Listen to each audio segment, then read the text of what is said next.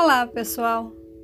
Depois de alguns meses, estamos retomando com o compartilhamento de leituras que o grupo de estudos e pesquisas escritoras paraenses vem realizando.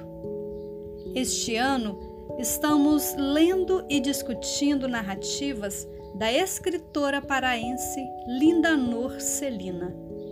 Linda Nor nasceu em Castanhal, no Pará, no ano de 1917 e faleceu na França em 2003.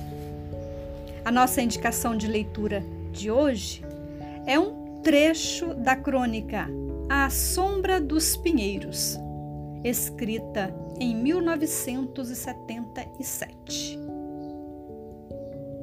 Vim escrever para a sombra dos pinheiros assim faço cada dia. Espero que o povo coma tarde e se vão a dormir à cesta.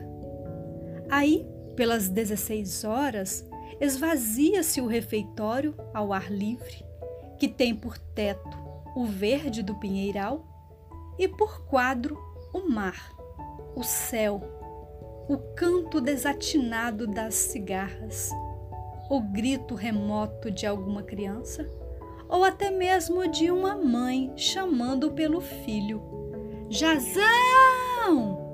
Eletra!